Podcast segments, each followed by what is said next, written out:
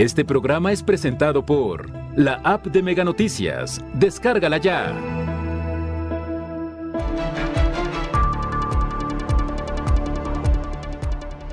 Diecinueve líneas de acción para prevenir la violencia en barrios y colonias de todo el estado. Dos accidentes vehiculares por mes en cruces 1 y 1. Se estima que en Colima 226.445 personas cuentan con una bicicleta. Mega Noticias Colima, con Dinora Aguirre. ¿Qué tal? Buenas noches. Les saludo con mucho gusto. Este viernes 3 de junio el equipo de Mega Noticias ya está preparado para mantenerle informado. Se aproxima la temporada de huracanes o ya estamos en plena temporada. Eh, en nuestra entidad se preparan ya refugios, pero ¿qué tan eh, pues, en condiciones se encuentran estas instalaciones que generalmente se trata de planteles educativos para pues, recibir a las personas en caso de necesitar abrigo y asistencia? Hablaremos de eso más adelante. Comenzamos con la actualización de esta ola de violencia que se vive en nuestra entidad. Y, todos los días, desafortunadamente, pues se registran hechos que generan impacto. En esta ocasión, este día se registró el hallazgo del cuerpo de una persona, de un hombre. en este caso se trató de eh, la localización en la localidad del Alpuyequito, en el municipio de Colima. El lugar fue acordonado por elementos de la Policía Estatal, personal de la Fiscalía de Colima y el Servicio Médico Forense. Recordará usted que esta zona en particular, en algunos meses atrás, fue también un foco rojo por el hallazgo de, la localización de personas ultimadas. Bueno, de nueva cuenta es el epicentro de violencia o al menos en donde se localizan pues eh, cuerpos eh, luego de resultado pues de la violencia que se vive en nuestra entidad. Pero no solo eso, también se registraron pues otros hechos que generaron preocupación y alarma en la ciudadanía.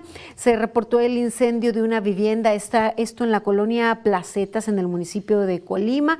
Eh, hubo solamente pérdidas materiales en este hecho y también se informó sobre un accidente vehicular en donde pues un vehículo de carga pesada chocó contra las barras de contención en el tramo 122 de la autopista Guadalajara-Colima, generando pues eh, ahí caos en el, en el tránsito vehicular situación pues alarmante, eh, estos hechos violentos que se siguen registrando en nuestra entidad, que todos los días damos cuenta de localización de cuerpos, de ataques armados, de localización de restos humanos. Para esto pues las autoridades más allá pues, de operativos de seguridad que dicho sea de paso, en el momento no han tenido resultados positivos. Se debe trabajar eh, en prevención, se debe trabajar en, los orígenes y pues buscar que jóvenes y niños no caigan en las garras de los grupos delictivos. Y como esto, bueno, a través de programas, una de las opciones es la que les presentamos a continuación. El Centro Estatal de Prevención Social de la Violencia y la Delincuencia busca a través de 19 líneas de acción prevenir los diferentes tipos de violencia que se registran en barrios y colonias de todo el estado. ¿En dónde estamos trabajando las redes de mujeres constructoras de paz? En los municipios donde tenemos mayor presencia de violencia hacia las mujeres. Estos municipios principalmente son Tecomán, Colima, Manzanillo y Villa de Álvarez. Hemos estado ah, también incluyendo grupos de Comala. Además de la violencia contra las mujeres, el centro también busca atender a niñas y niños, así como a los adolescentes, a través de una estrategia preventiva en la que participan instituciones de los tres niveles de gobierno. Estamos haciendo un recorrido por las escuelas secundarias con la finalidad de, hacer ahí una prevención de los riesgos psicosociales que pueden llevar a un adolescente hacia conductas agresivas o hacia eh, el consumo de sustancias adictivas. Este trabajo lo empezamos a hacer en, en, en. De acuerdo a Mesina Polanco, otras de las líneas es la colocación de botones de pánico para prevenir violencias contra los adultos mayores, así como la atención de personas egresadas de centros de rehabilitación para que sean capacitadas en el trabajo. Manuel Pozos, Mega Noticias. Se queda mucho por, hacer, mucho pendiente en materia de prevención. Las autoridades de los tres niveles nos han dejado mucho a deber en cuanto pues, a la seguridad, a la prevención del delito y al pues, rescatar eh, sectores juveniles que han sido eh, captados por grupos delictivos y que desde pues, muy jóvenes edades se, encaminan eh, hacia esas situaciones. Mire, día con día le damos cuenta aquí de los hechos de violencia que se registran, asimismo de pues, las personas desaparecidas. Prácticamente eh, damos cuenta de una o dos personas por día que pues, emiten sus fichas de ubicación. Este es el caso de Guadalupe, que no ha sido localizada por sus familiares, no ha sido vista desde el pasado 31 de mayo. Giovanna Guadalupe Juárez García fue vista por última vez en, el municipio de Manzanillo. Eh, eh, se busca que pues, la ciudadanía comparte información de saber cómo dar con su paradero, pues para terminar con la incertidumbre, la preocupación de su familia. Giovanna vestía short corto de mezclilla, una blusa blanca, huaraches y, y bolsa café. Se los comentaba, fue vista por última vez en el municipio de Manzanillo. Si usted tiene información para dar con su paradero, podría comunicarse de manera anónima al número telefónico que aparece en su pantalla.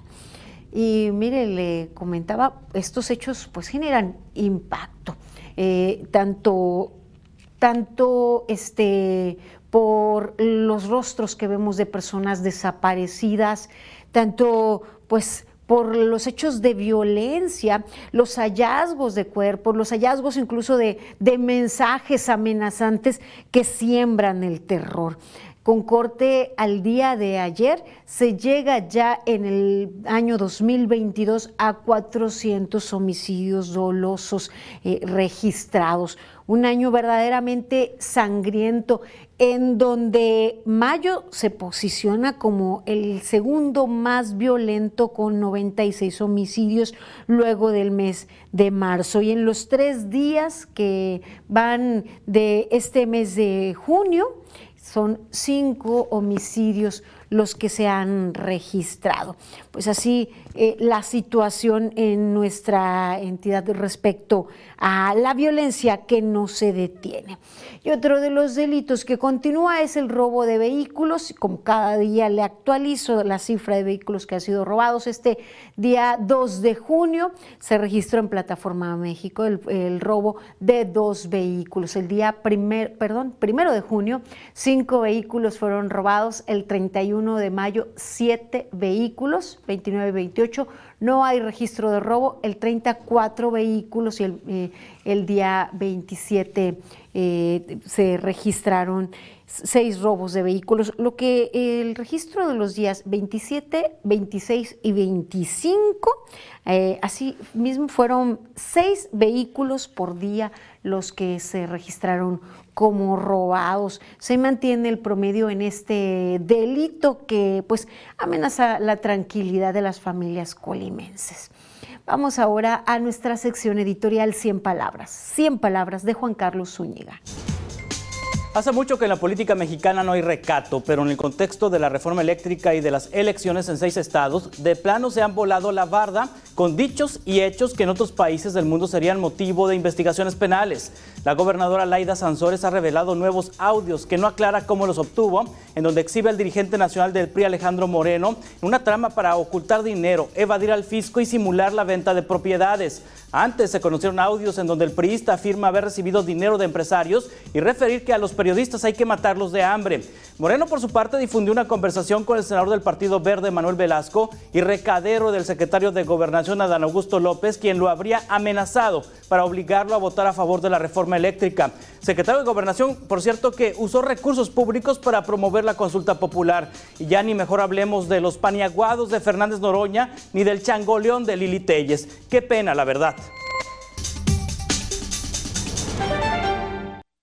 En otro tema hablaremos acerca de la cultura vial, el cumplimiento de los reglamentos y no solo eso, también el trabajo de las autoridades al eh, pues, eh, trabajar en la señalética, en la información y en ser pues estrictos en el cumplimiento de los reglamentos. Mire, se registran en Villa de Álvarez cada mes un promedio de dos accidentes vehiculares en los cruces en donde existe paso de uno y uno, a pesar de que la autoridad asegura que si hay cultura vial en el municipio, también reconoce que hay automovilistas que desobedecen y no respetan los señalamientos existentes. El ciudadano es el mismo que se tiene que poner las pilas y el 1-1 no significa que llegues a las carreras, el 1-1 significa hago alto en el tope, observo que no pasa nadie ni me cruzo y pareciera que fuera este hago alto y vámonos, este doy el pasón a, a las carreras, ¿verdad? Y no. Y eso cuando se hace el alto.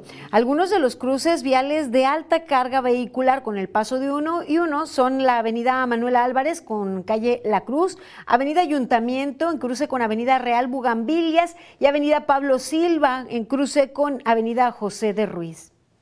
Nunca está de más una, una campaña preventiva, nunca está de más este, pedirle a los conductores, a todo chofer que circule, que tenga las medidas, las medidas necesarias para prevenir cualquier tipo de accidentes.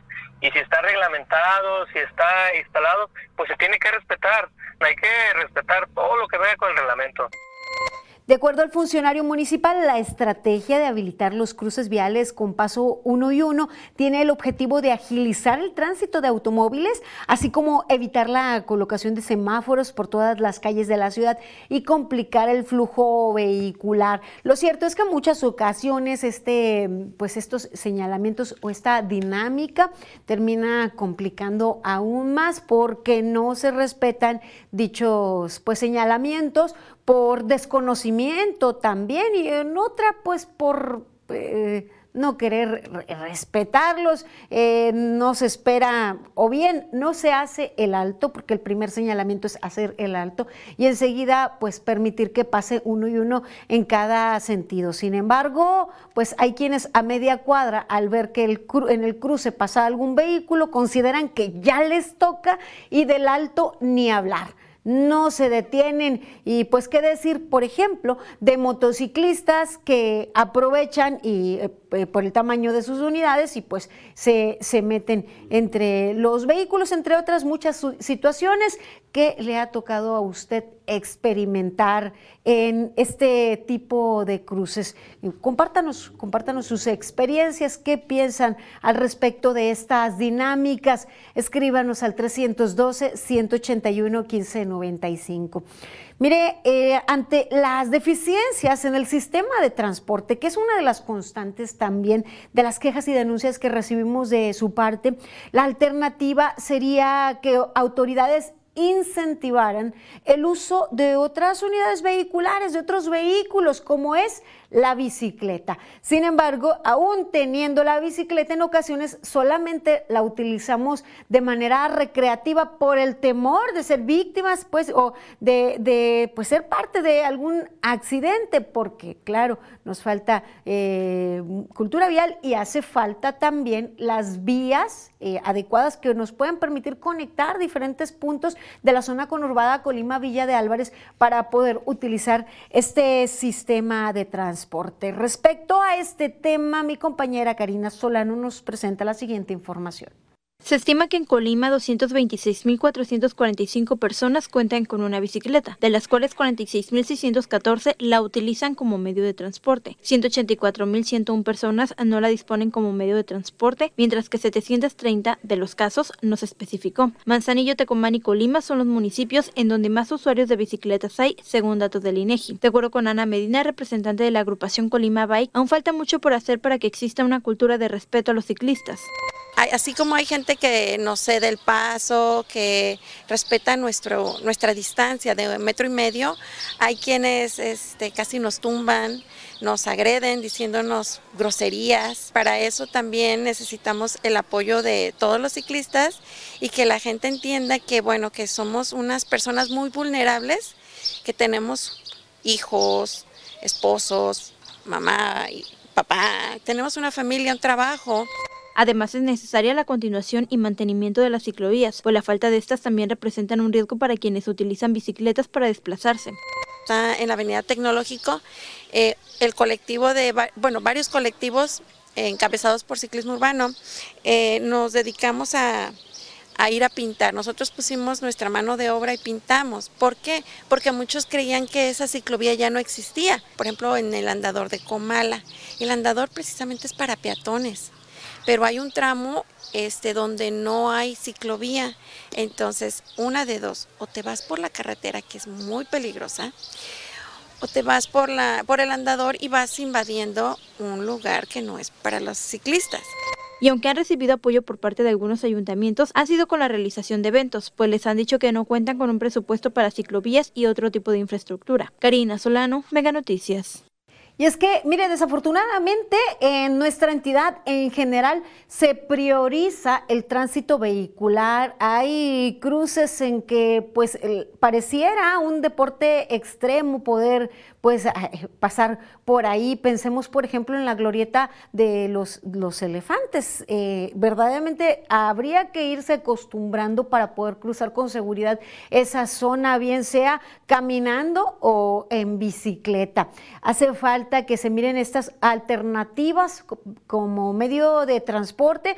No existen ciclovías, no hay ciclovías que conecten. Las que existen son en tramos muy cortos y de ahí, ¿qué más? Eh, estudiantes que pues les interesa eh, llegar en bicicleta o por necesidad tienen que viajar en bicicleta eh, por los tiempos también a sus centros de estudio corren riesgo porque justo también es cuando la gente va conduciendo a las carreras, no hay un espacio, no se respeta al ciclista, no se entiende que es un vehículo y que también merece el espacio de un vehículo y los automovilistas, algunos detrás de ellos, pues eh, em, empujándoles, orillándoles a, a que se retiren de la vía. Y bueno, no debería de ser así y qué es lo que tiene que ocurrir, no, no solo tiene que darse pues por generación espontánea o por un ejercicio de conciencia este cambio, corresponde también a las autoridades. Y es que incentivar y brindar las alternativas seguras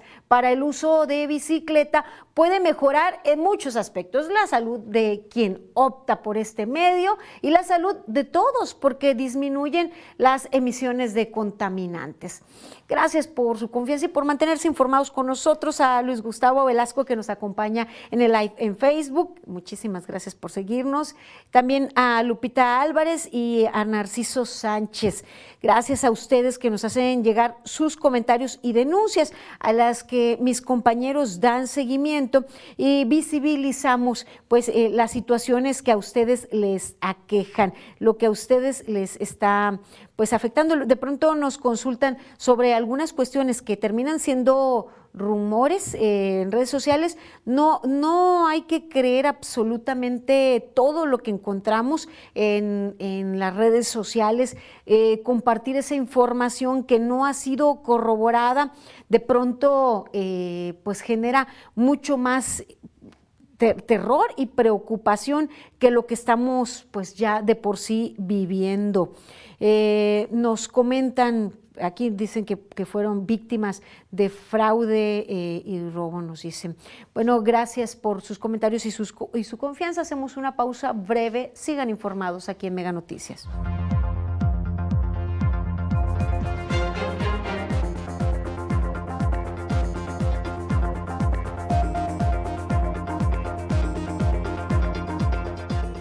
realizan mantenimiento preventivo de los sensores de monitoreo del volcán de fuego de Colima.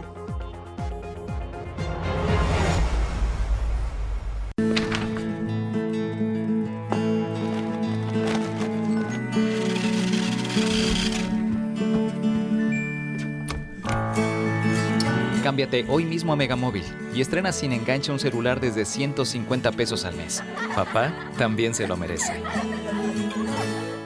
Los playoffs del torneo Copa 2022 están listos. Ocho equipos buscando levantar el trofeo de la liga más intensa de México. No te lo puedes perder. A partir del martes 7 de junio, con la mejor cobertura del playoff de Copa, a través de la pantalla de Megacable. ¿Quieres ganar desde 4 mil pesos semanales? Megacable está buscando talento. Forma parte de nuestra mega familia. Ofrecemos capacitación pagada, uniformes, prestaciones de ley desde el primer día, seguro de vida, vales de despensa, cable gratis, kit de bienvenida. Únete a nuestra fuerza de ventas, contratación inmediata. En Megacable te estamos esperando. Los Cardenales de San Luis se enfrentarán a los Chicago Cubs en un duelo épico. Encuentra lo que te mueve por Megacable. Si aun con este calorón tú duermes como un lirón, dormí fresca. Para un fresco descanso, aprovecha hasta 55% de descuento en toda la tienda más box gratis. Además, hasta 12 meses sin intereses. Dormimundo, un mundo de descansos. La elección en el 2022 llegó a los estados y con ella el momento de reflexionar nuestro papel como ciudadanos, de contrastar las propuestas de los candidatos y elegir. Nos hemos equivocado con personajes populares o del mundo de la farándula que no logran ser buenos gobernantes, que solo nos enganchan con discursos fáciles, pero carecen de la más mínima experiencia y trayectoria. La responsabilidad del voto está en nuestras manos. Los candidatos se convertirán en el reflejo de nuestra propia sociedad. Elevemos la calidad de quienes nos gobiernan, evaluemos el tipo de personas que son, confiables, capaces, asertivos, con visión a futuro, con las manos limpias y propuestas claras? ¿O solo son simples improvisados sedientos de poder? Que no nos engañe, los mexicanos somos libres de respaldar o rechazar a quienes nos gobiernan. Que nadie amenace engañosamente a la gente con que van a perder los beneficios sociales si no votan por ellos. Seamos críticos y participativos, busquemos en nuestros futuros gobernantes la mejor opción para construir un México mejor.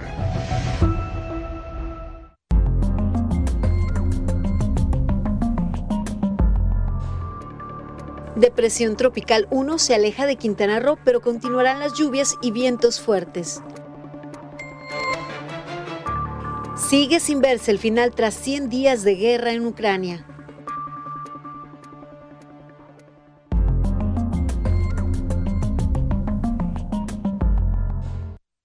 Seguimos con más información aquí en Mega Noticias. Mire, eh, dado a la cercanía y que es pues, uno de los volcanes con mayor actividad, no solo de nuestro país, es importante el monitoreo y es necesario que el equipo se encuentre en funcionamiento para detectar cualquier incremento en su actividad. Respecto a este tema, mi compañero Manuel Pozos nos presenta la siguiente información. Debido a que el volcán de Colima es considerado el más activo del país, el Centro Universitario de Estudios Vulcanológicos de la Universidad de Colima, en coordinación con la Unidad Estatal de Protección Civil, realiza mantenimiento preventivo en los sensores de monitoreo del coloso. Las estaciones sísmicas funcionan con paneles solares. Estos paneles recargan a las baterías y las baterías dan, eh, alimentan a los equipos de monitoreo. Entonces, este, ahorita estamos haciendo mantenimiento preventivo en muchas estaciones, algún mantenimiento también correctivo, porque eh, ya viene la época de lluvias y ya en la época de lluvias es muy complicado este, darles mantenimiento. El investigador precisó que el centro cuenta con 33 sensores que monitorean al volcán de fuego, entre una distancia de 1.7 y 10 kilómetros del cráter, de los cuales un 80% del total trabajan correctamente y el resto requiere mantenimiento. Pues hay equipos que están parados porque efectivamente hay que cambiar baterías o, falló algún dispositivo de comunicación. Ahorita ya estamos este, trabajando en recuperar la gran mayoría de los sensores. Sin embargo, con lo que tenemos ahorita es lo adecuado para hacer seguimiento de la actividad del volcán. El último reporte detalla que el volcán mantiene una actividad sísmica baja y nulos cambios en su deformación. También la fumarola noreste se mantiene con una baja emisión y no se han presentado explosiones en la última semana. Asimismo, se contabilizaron nueve derrumbes. Manuel Pozos, Mega Noticias. Pues sí, es importante que estemos alertas de cualquier información emitida respecto al volcán, pues nos, nos sobreconfiamos porque a pesar de su actividad, afortunadamente, no ha alcanzado, no nos ha alcanzado, pero es importante también eh, mantenernos al tanto de lo que ocurre. Ha habido eh, ocasiones en que hay necesidad de evacuar a las comunidades cercanas para evitar eh, riesgos hacia las personas. Hay que seguir las indicaciones de protección civil. Mire, voy a pasar a otro tema. Cada semana le hemos estado manteniendo al tanto desde que dejaron de emitirse las informaciones diarias eh, o las actualizaciones diarias respecto a la cantidad de nuevos casos positivos de COVID-19 y de defunciones. Cabe decir que en este último informe se percibía un incremento eh, en casos positivos nuevos detectados. También se ha registrado un incremento en la ocupación hospitalaria, eh, que afortunadamente ya no supera el 50% de ocupación de camas de atención para enfermos COVID, pero el hecho de que se siga registrando la necesidad de atención es para continuar aplicando las medidas que eviten la propagación masiva del virus SARS-CoV-2, porque esto no se ha eh, terminado aún. Podemos estarnos confiando, pero pues los, los niños, los jóvenes siguen acudiendo a las escuelas y tienen contacto muy cercano y es allí donde pueden surgir brotes. Mire, el Hospital General de Zona 1 del IMSS registra un 38% de ocupación en camas de atención generales. El Hospital General de Manzanillo registra un 13% y la clínica del ISTE registra 11%. En cuanto a las camas con ventilador, 25% se registra de ocupación en el Hospital General de Zona 1 y esto pues es lo, preocupante porque quiere decir que sigue pues habiendo casos de enfermedad grave que requieren la asistencia para la respiración. En tanto, en general, pues eh, seguir manteniendo las medidas para evitar la propagación, el uso del cubrebocas en interiores y eh, se inicia también una campaña de vacunación para menores en las escuelas. También es importante que los eh, tutores, madres y padres estén al pendiente. Miren, tema de salud, ya se registró en nuestro país el primer caso de la viruela del mono. Se trató de una persona que pues habría estado en una zona endémica, pero ¿cuáles son los riesgos ante esta nueva enfermedad? De acuerdo con especialistas en salud, se trata de un subtipo de la viruela de los años 80. Es un virus que se transmite a través del contacto directo con el enfermo, a través de aerosoles y contaminación de fluidos, aunque no hay evidencia eh, actual de que también se transmita por contacto sexual. ¿Cómo los colimenses se pudieran estar en riesgo? Eh, de los colimenses haber viajado a, las, a los países donde se han reportado los casos. Y si, por ejemplo, yo viajo a algún sitio con riesgo o alguien en ese vuelo salió positivo, el protocolo de salud es vigilar a todos los que estuvieron a su alrededor.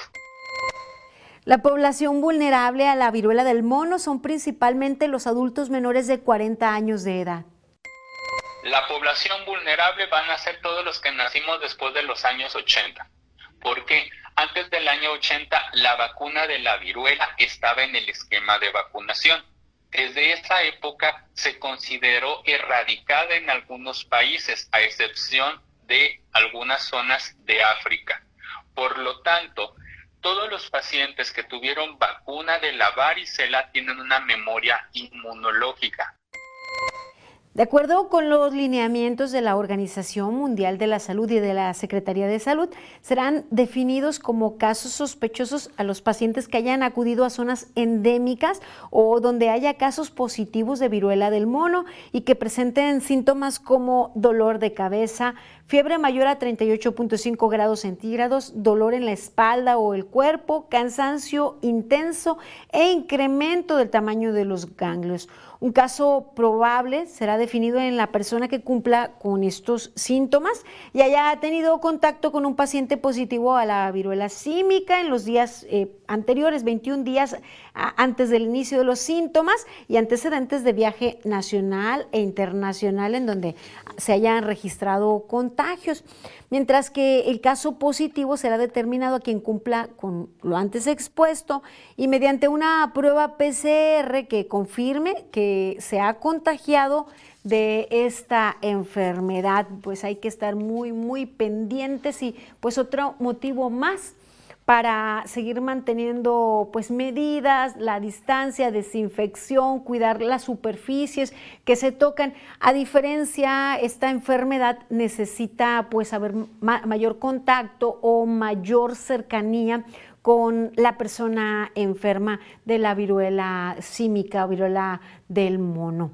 Y es importante pues cuidarnos todos, cuidamos así a, a la población vulnerable y cuidamos también a los cuerpos de salud, al personal de salud que ya de por sí ha sido terriblemente golpeado tras estos más de dos años de la pandemia por la COVID-19. En nuestro país, eh, desafortunadamente, personal de salud se ha visto afectado por el virus SARS-CoV-2, un, un, número importante de médicos han perdido la vida al pues, combatir en línea frontal la COVID-19. De esto, la siguiente información, el siguiente especial de Mega Noticias. En abril de 2020, el Gobierno de México anunció la contratación de médicos generales y especialistas para hacer frente a la pandemia de COVID-19 en los hospitales públicos del país. En ese momento se habló de un déficit de más de 120 mil médicos. Sin embargo, la convocatoria solo contemplaba la contratación de 10 mil profesionistas. Según datos del Instituto Nacional de Salud Pública, en donde se menciona que entre 40 mil o hasta 52 mil eh, eh, médicos mexicanos no están contratados, están eh, eh, desempleados. Finalmente, fueron contratados de manera temporal 7.194 médicos generales y 3.675 especialistas, quienes percibieron un salario de 4.000 a 10.000 pesos dependiendo del cargo. Los hospitales del sector público y el Instituto Mexicano del Seguro Social albergaron por seis meses al personal de salud recién contratado. Hoy, la mayoría están desempleados.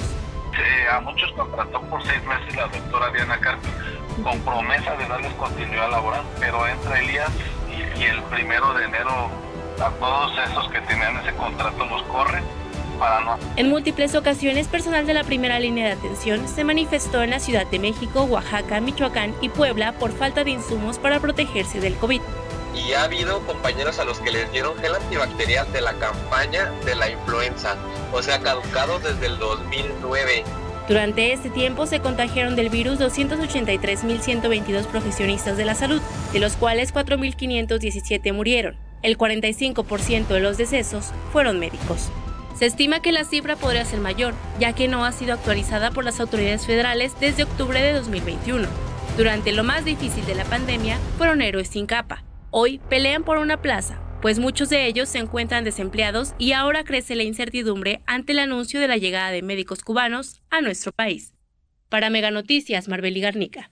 Y así se quedaron muchos a la espera de la certidumbre laboral, de pues un trabajo seguro, y donde dicen que no quieren eh, trabajar, eh, muchos de ellos, y ya le hemos presentado casos aquí en Mega Noticias, que pues eh, están a la espera en suplencias, algunos otros buscando en el sector privado un espacio para desempeñarse. Luego, tras de pues, estos dos años eh, corriendo riesgos ante la COVID-19.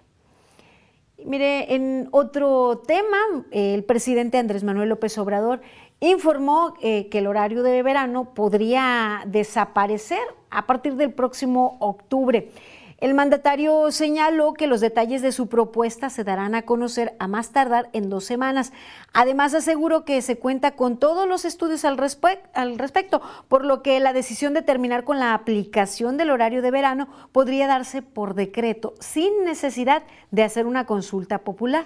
De acuerdo a los datos presentados por el propio presidente, el horario de verano generado pues, eh, eh, el año pasado eh, asciende a mil millones de pesos en todo el país. Sin embargo, el daño a la salud es alto, por lo que dijo, la salud es primero.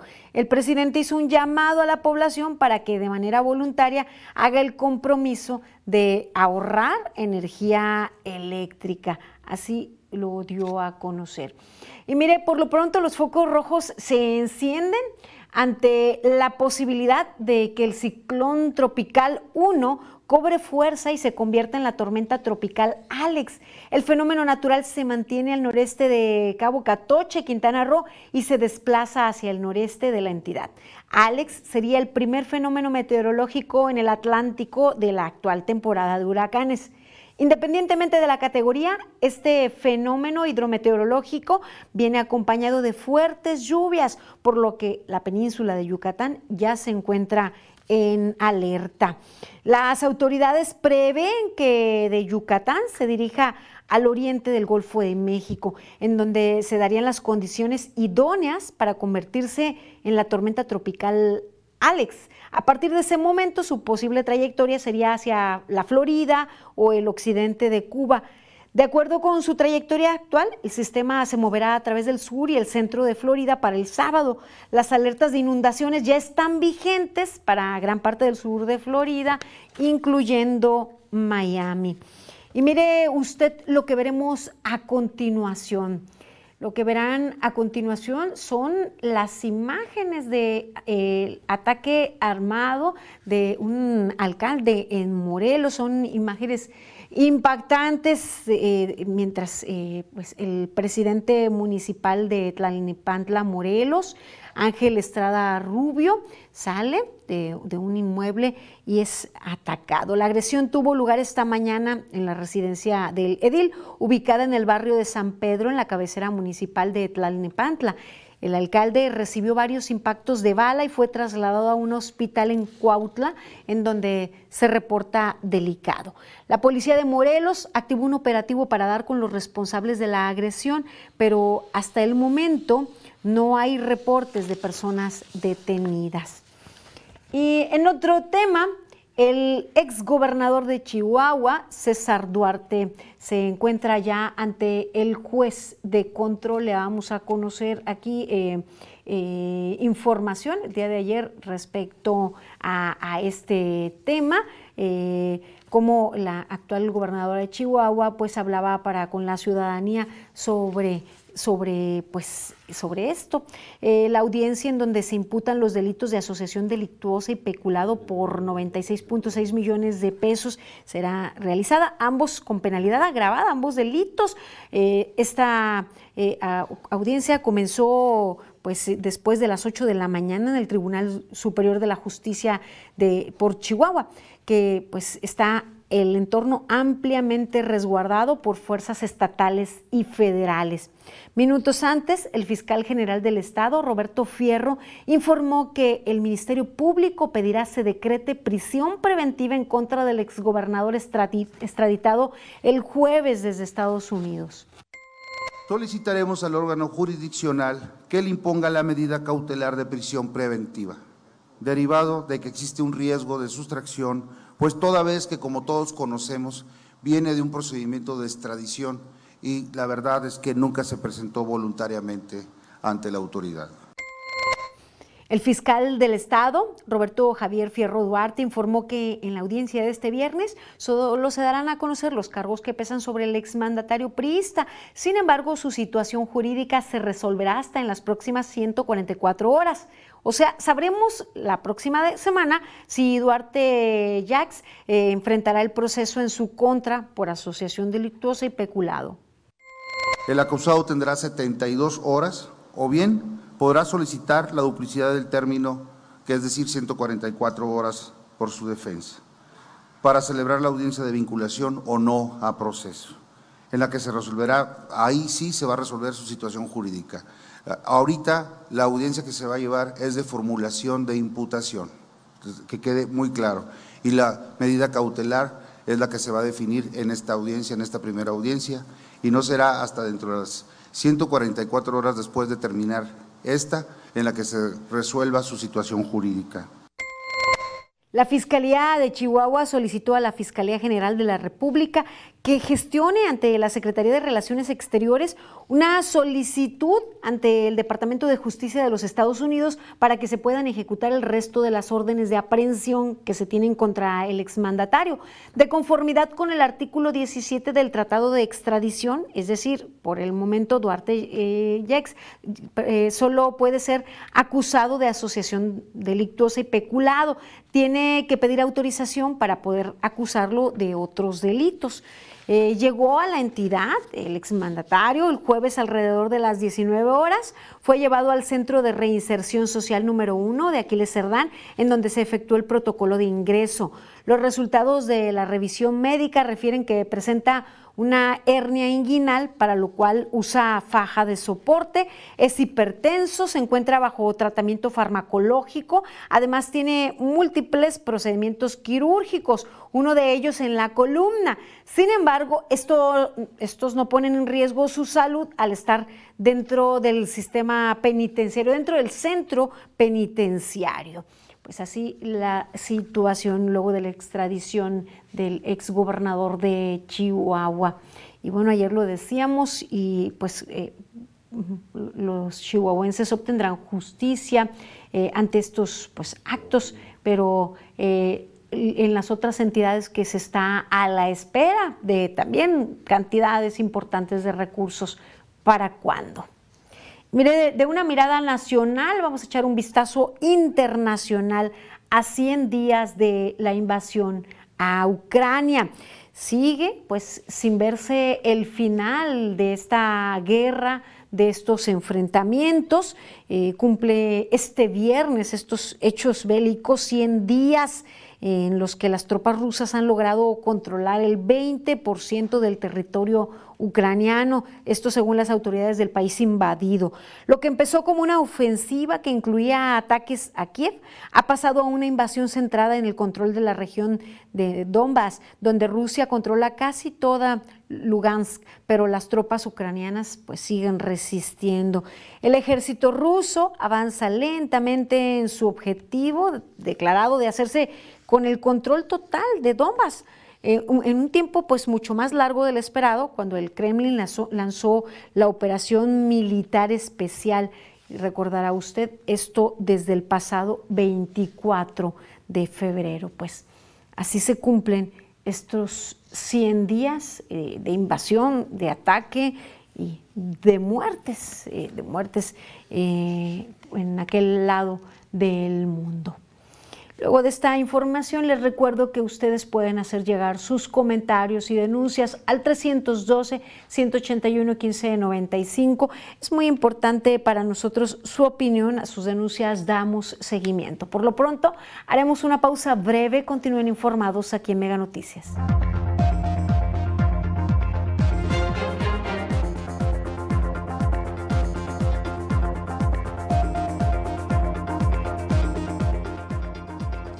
En Colima se cuenta con aproximadamente 300 refugios temporales para la temporada de lluvias. Los Cardenales de San Luis se enfrentarán a los Chicago Cubs en un duelo épico. Encuentra lo que te mueve por Megacable.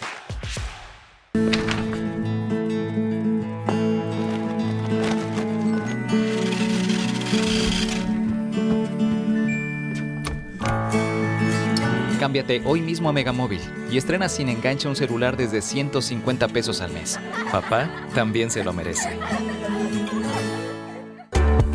¿Quieres ganar desde 4 mil pesos semanales? Megacable está buscando talento. Forma parte de nuestra mega familia. Ofrecemos capacitación pagada, uniformes, prestaciones de ley desde el primer día, seguro de vida, vales de despensa, cable gratis, kit de bienvenida. Únete a nuestra fuerza de ventas, contratación inmediata. En Megacable te estamos esperando.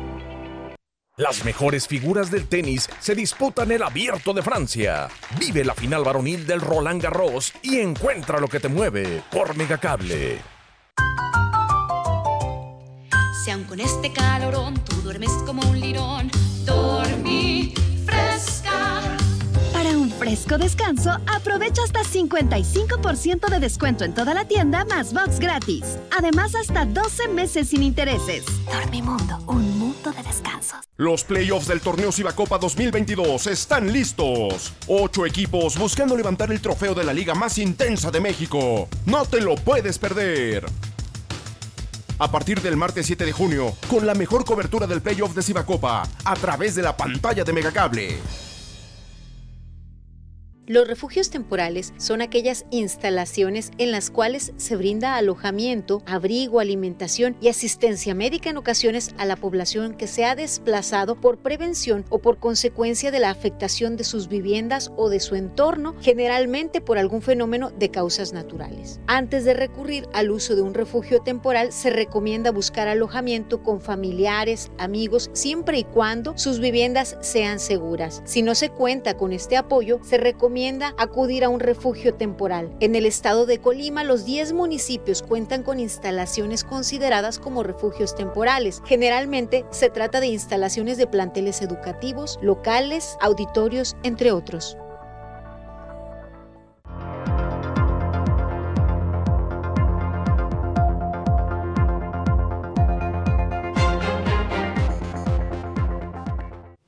Seguimos con más información aquí en Mega Noticias. Eh, en nuestra entidad ya se ha vivido la necesidad de, de, contar con espacios seguros que brinden refugio a quienes corren riesgos o que sus viviendas sufrieron afectaciones luego de algún fenómeno natural.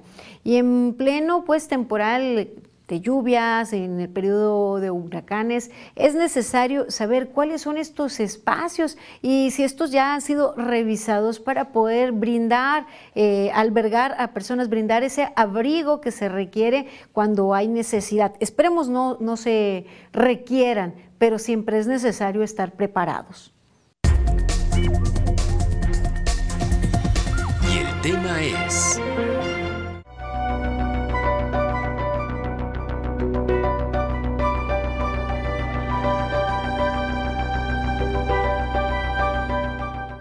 En Colima se cuenta con aproximadamente 300 refugios temporales. De acuerdo con el director de la Unidad Estatal de Protección Civil, Eric González Sánchez, se encuentra realizando una revisión de los mismos para verificar que cuenten con los requisitos básicos para poder activarse en caso de ser necesario, entre ellos contar con energía eléctrica, agua potable, colchas, camas portátiles e incluso comida enlatada. Ya se inició en el, en el, municipio de Manzanillo, ya se concluyó también Tecomán, Armería y el día de hoy estamos en Minatitlán. Siempre empezamos desde la zona más alejada para concluir aquí en la capital de Colima. Entonces es un trabajo que ya tenemos. Esos no se abren, los refugios temporales, como su nombre los dice, se abren únicamente cuando se determine que hay una situación de riesgo, se habilitan y entonces sí, este, pues ahí se concentra la población. En el municipio de Colima se trata de 13 refugios temporales, los cuales en conjunto tienen una capacidad de recibir a 11.015 personas.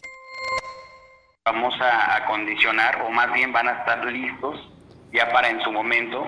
Eh, como primer lugar sería el Auditorio Miguel de la Madrid Hurtado, con capacidad para 180 personas. El, el segundo sería el Casino del CETUC, con capacidad para 100 personas y el tercero sería con el, el casino del Suturén con una capacidad para 100 personas. Karina Solano, Mega Noticias. En tanto que pues locales o casinos, como se les denomina a estos pues eh, grandes eh, locales de, de eventos, eh, también auditorios y, e instalaciones educativas, las que pues se habilitan para hacer albergues. Estas últimas, recordemos, en algunos de los casos, pues sufrieron deterioro y hasta fueron víctimas de la delincuencia durante el periodo de educación en casa por el contexto de la pandemia, con lo que se requiere pues seguramente hacer una revisión concienzuda y destinar destinarse algún presupuesto para que se encuentren habilitados en caso de necesitarse. Pero ¿de dónde se obtienen presupuestos o cómo es que pues, se puede mantener en condiciones estos albergues?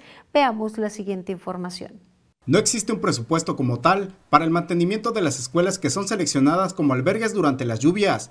Sin embargo, cada dependencia estatal o municipal aporta recursos para reparar deficiencias o daños, según sea el caso, identificados durante la supervisión previa al temporal. Se va Protección Civil Estatal, Secretaría de Educación, INCOIFEC, Secretaría de Salud, en algunos casos Guardia Nacional, Ejército Nacional, este, todas las dependencias, DIF estatal, DIF municipal, Protección Civil Municipal, todas ellas vamos a, a, revisar la escuela y de acuerdo a los detalles que salgan, cada dependencia se hace responsable. Es decir, si está fallando la cloración del agua, pues está salud. De acuerdo al funcionario, de los 234 inmuebles identificados para funcionar como albergues en caso de una emergencia en la entidad, 196 son planteles escolares que pertenecen a la Secretaría de Educación y la mayoría están ubicados en zonas rurales de los municipios.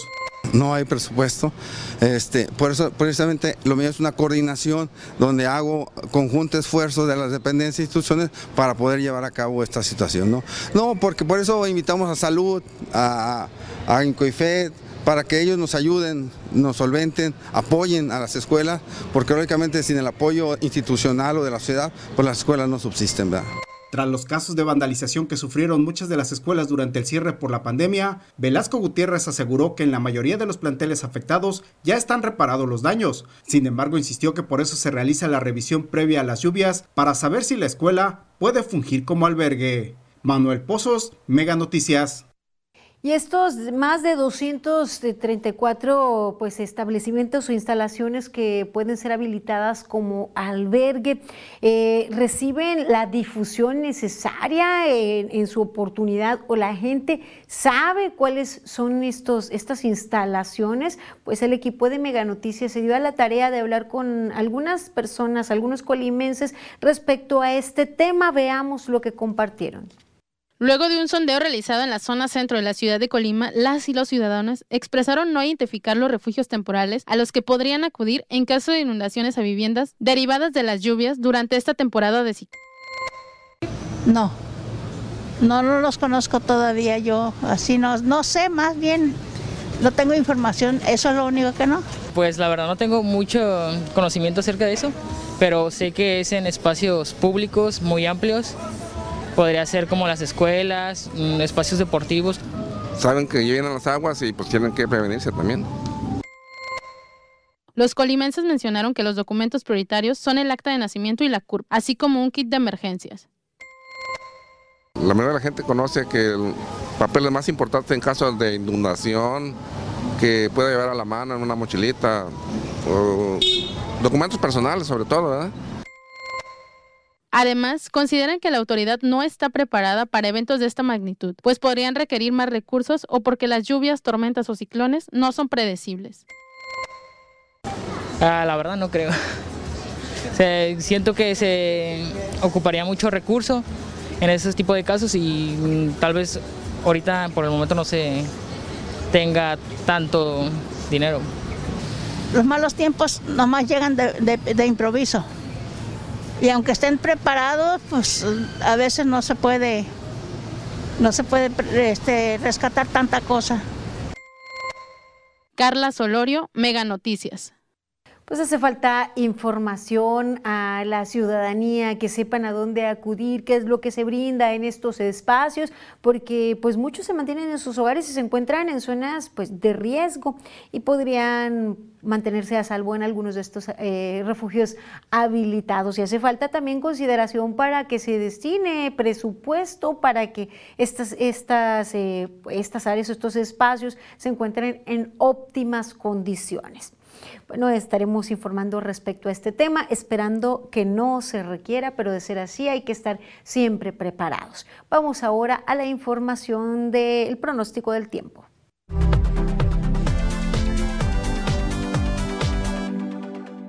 Amigos, qué gusto saludarles. Aquí les tengo el pronóstico del tiempo y este es el panorama, lo que usted estará viendo a lo largo de las próximas horas. Y es que, mire usted, pues ya tenemos el paso de más precipitaciones por la región. Van a ir incrementándose conforme vayamos sobre la siguiente semana. Pero por lo pronto, vámonos a lo que tenemos en este sábado. Y así le platico que estoy esperando que Manzanillo vea algo de nubosidad y la temperatura que estará por los 28 grados. Teco mantendrá los 31. Nosotros aquí en Colima, durante la noche veremos algunos chubascos. Antes de ello, la temperatura va a alcanzar los 32. De ahí en adelante nos vamos a ir los próximos cinco días sin sobresaltos, es decir, condiciones repetitivas de temperatura por los 32, lluvias en la última parte del día y niveles de humedad alrededor del 50%. Este es el pronóstico del tiempo de Mega Noticias.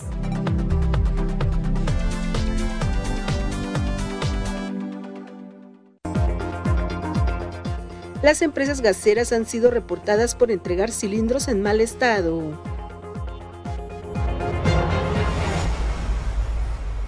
Las noticias de tu interés en todo momento. Las historias contadas desde el lugar de los hechos. La información actualizada en tiempo real. Fotos, videos, entrevistas en exclusiva. Personaliza tu localidad y selecciona lo que más te interesa. Todo en tus manos. La información que tú necesitas saber en la nueva app de Mega Noticias. Descárgala ya. Los playoffs del torneo Cibacopa 2022 están listos. Ocho equipos buscando levantar el trofeo de la liga más intensa de México. No te lo puedes perder.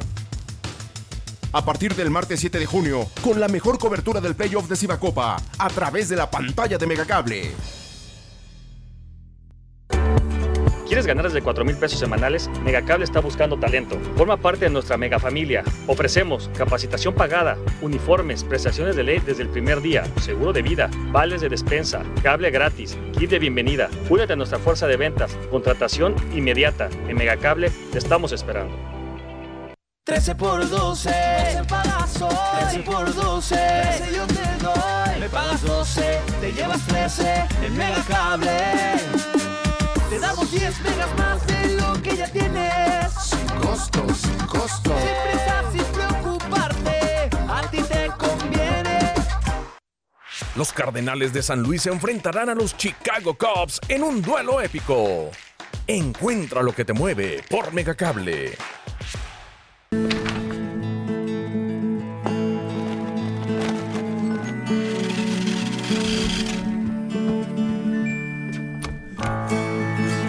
Cámbiate hoy mismo a Megamóvil y estrena sin enganche un celular desde 150 pesos al mes. Papá también se lo merece.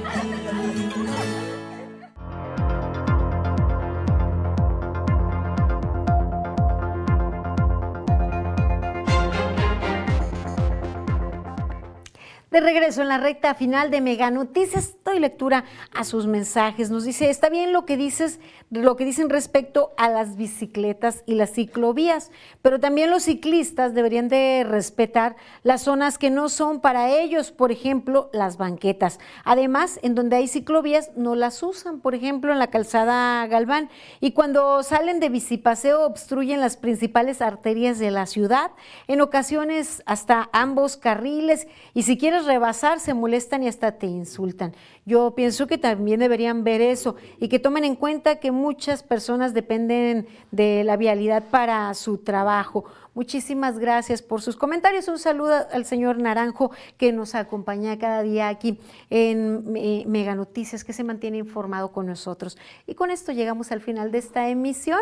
Gracias por su compañía. Les invito a que eh, el día de mañana, en punto de las dos, vean el resumen de lo más destacado de la semana con mi compañera Rosalba Venancio en el resumen de Mega Noticias. Tengan un buen fin de semana. En tanto, sigan informados con Mega Noticias MX. Nos encontramos el lunes en punto de las 8. Buenas noches.